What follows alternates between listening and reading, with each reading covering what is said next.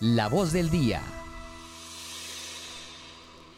Muy bien, a esta hora entonces aquí en nuestro informativo del mediodía saludamos a Luz Estela Castaño, la secretaria de Cultura, Luz Elena Castaño, la secretaria de Cultura de Caldas. Bienvenida aquí a conversar con nosotros en La Patria Radio. Hola, gracias por esta invitación. La Patria. Así casa, es. La casa. Nosotros teníamos hoy justamente, aparece usted en nuestra, en nuestra portada del periódico con parte también de, temas que queríamos hablar de los municipios y queríamos preguntarle primero, porque usted hablaba de un presupuesto que va a haber eh, para este año, más o menos casi 5 mil millones, pero queríamos comentarle cómo se va a distribuir entonces este presupuesto eh, y a lo largo de la gestión que usted va a hacer estos cuatro años para el municipio. ¿Cómo va a hacer eso?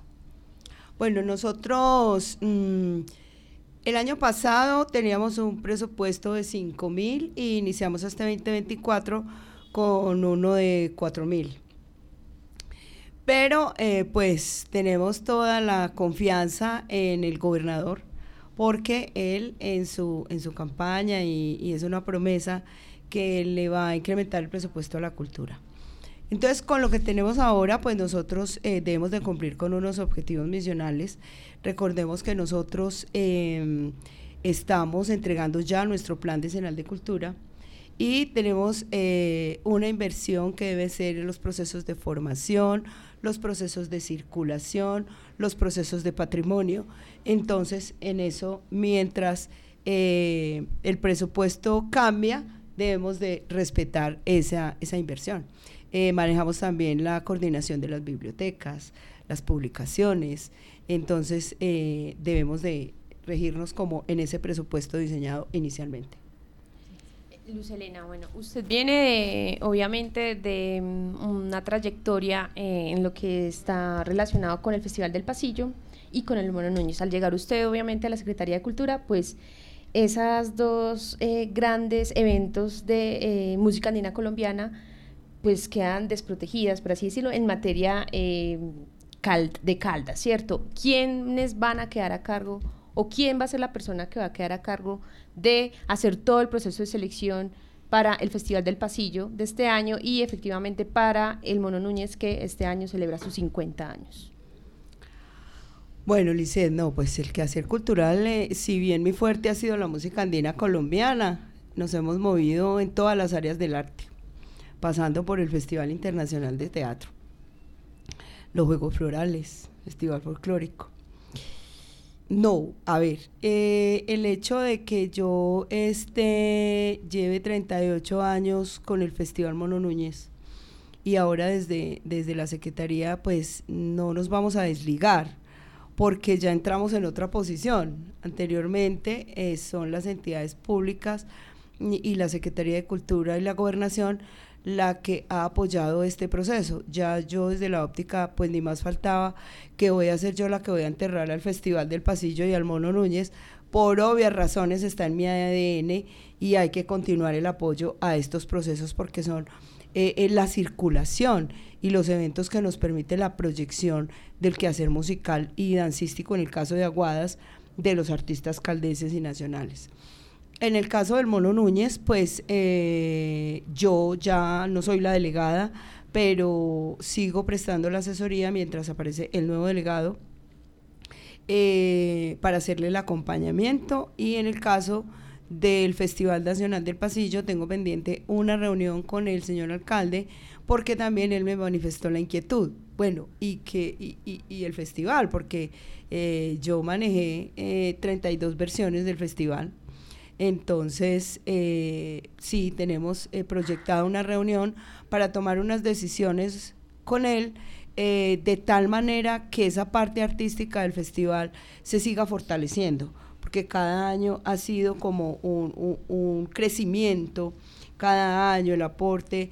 Lo que sí hablé con él es que lo que él pretende con el festival es recuperar mucho la tradición en cuanto a las diversas actividades que se hacen en el marco del festival.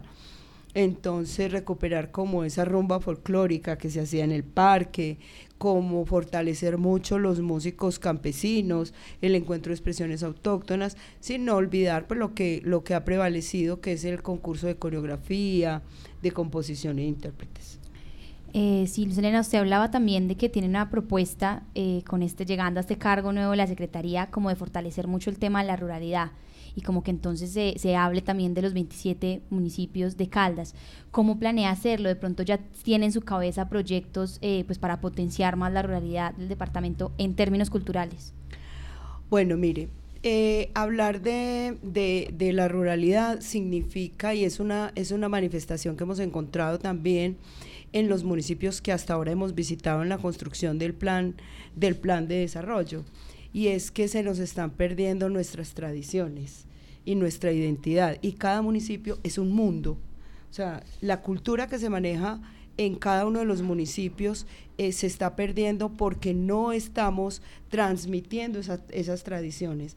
Por eso es trabajar en la ruralidad y en la recuperación de los músicos, de las danzas, de la literatura inclusive, que, que, hay unos escritos maravillosos donde mucha gente escribe su historia, pero se queda ahí.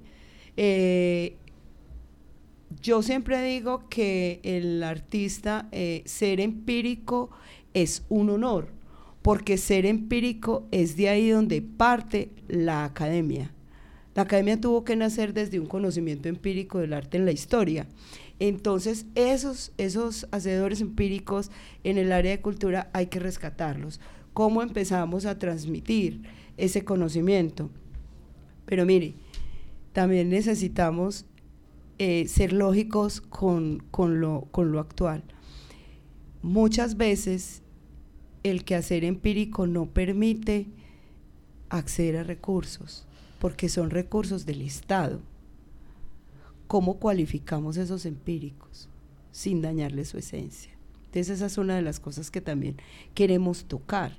Eh, eh, hay mucho músico que ni siquiera tiene un técnico, ni siquiera tiene nada, y no es cambiarle su forma de su quehacer, pero es decirle, venga, es que usted sí conoce, es que usted sí lo sabe, hay mucho empírico inclusive que sabe más que un académico. Entonces yo le digo, no siempre todo tiene que ser académico, porque hablemos de los territorios indígenas. ¿Cierto? Entonces, ¿cómo hacemos para recuperar esas tradiciones indígenas? ¿Cómo hacemos para recuperar las tradiciones de la comunidad NARP? Entonces, ese es el ejercicio que, que, se plantea desde la Secretaría de Cultura y que afortunadamente los municipios también lo están pidiendo. Hasta ahora también la escucha nuestro editor de noticias, Fernando Alonso Ramírez. Eh, gracias, eh, Sofía. No, yo le preguntaría es cómo se haría entonces la curaduría. O sea, ¿cuál sería? Cualquiera puede entrar, cualquiera que se considere artista, entonces va a entrar a estas convocatorias. ¿Cuánto dinero va a ser? ¿Cómo van a repartirse los recursos? Porque eso, pues yo lo leí esta mañana en el periódico con todo este asunto de apoyar la ruralidad, pero, pero tiene que tener algún tipo de, de sistema y filtro para que eso no se nos vuelva pues aquí un asunto de de pareceres, sino que tiene que tener algún contenido técnico desde la Secretaría para que lo, realmente impacte a, los, a las personas que debe impactar este programa. Sí, eh, esa es la idea. No es que, eh, a ver, para aclarar nuevamente, y sigo siendo insistente en el tema del empirismo, el empirismo no significa eh, hacer con mala calidad.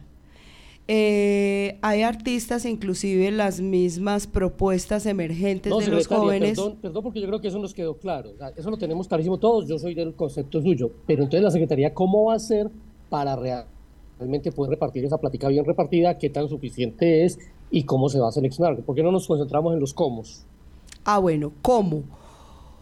Los procesos de forma, hablemos de los procesos de formación. Nosotros tenemos una escuela departamental de música e iniciamos con las solicitudes de los municipios de acuerdo a sus necesidades con el proyecto de formador de formadores ya no, ya no lo vamos a denominar escuela departamental de música, sino escuela departamental de artes.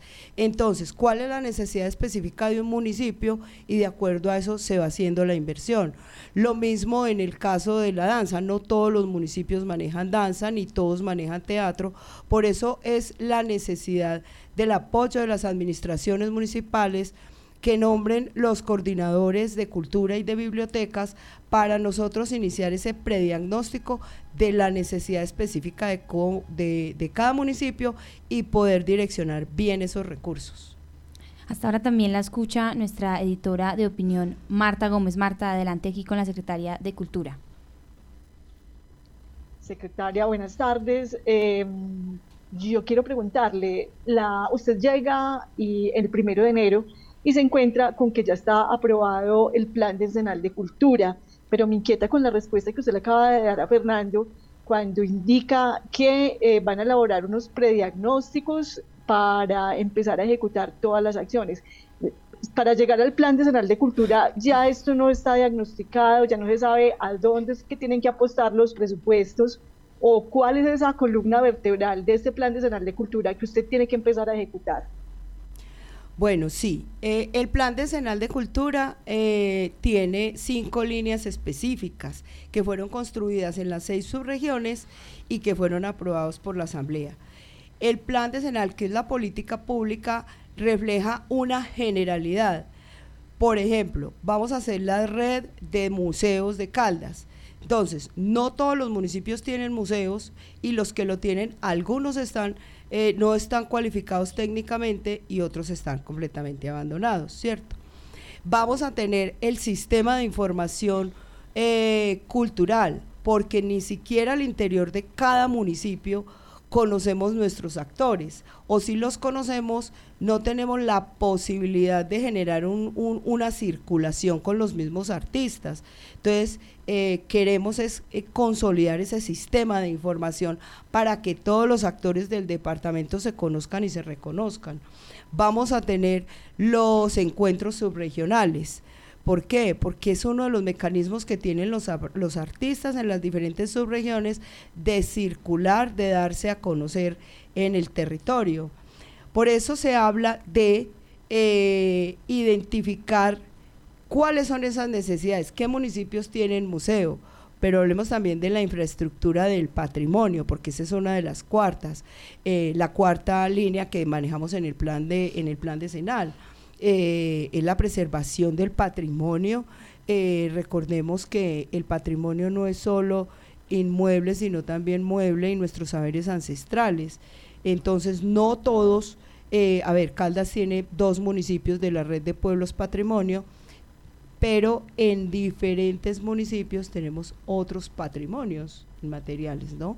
Entonces, por eso hablamos en términos generales unas líneas específicas pero en términos puntuales, cómo cada municipio queda inmerso en eso. Por eso, cómo direccionamos con el diagnóstico ya puntual de cada municipio esos recursos que tenemos. Secretaria, una última pregunta y es que usted por supuesto nos comentaba su trayectoria es larga en, el ámbito artístico y cultural y digamos que usted estaba del otro lado eh, pidiendo recursos, solicitando, participando en convocatorias, tratando de que las administraciones pues le apoyaran ahora esto. ¿Qué van a esperar entonces ahora las personas, ahora que ya está usted del otro lado y que están por supuesto muy pendientes de esta gestión? Bueno, sí, estamos desde otra posición. Eh, a ver, ¿qué puede esperar el sector cultural? Que vamos a seguir con las botas puestas, que vamos a seguir trabajando. Y la verdad, sí, la intención es tratar eh, de lograr en el, tiempo que yo esté, de mm, pues eh, afianzar eh, unos procesos culturales que ya son reconocidos en el departamento y de hecho que son patrimoniales, pero sí también hacer muy visible lo que está invisible. Entonces sí queremos como trabajar en, esa, en, ese, en ese rescate y en esa visibilización inclusive de actores. Eh, ahora estamos en un proceso por parte del Ministerio de Cultura que ha sido muy bello en el tema de darle ese reconocimiento a los actores culturales de más de 70 años y son y, y han aparecido en este momento muchos que inclusive llevaba mucho tiempo sin reconocimiento. Entonces, esperar que podamos hacer ese reconocimiento porque mi recorrido también me, dice que, hay que empezar otra vez a rescatar esa semilla que sembraron nuestros grandes eh, artistas, gestores, escritores, artistas plásticos que le aportaron a las nuevas generaciones. Así es, secretaria, muchas gracias por venir a conversar con nosotros. También recordarles a nuestra audiencia pues que la información está también en lapatria.com porque tenemos aquí por supuesto una otra parte de una entrevista que también les realizamos y por supuesto bienvenida siempre aquí a los micrófonos de La Patria Radio.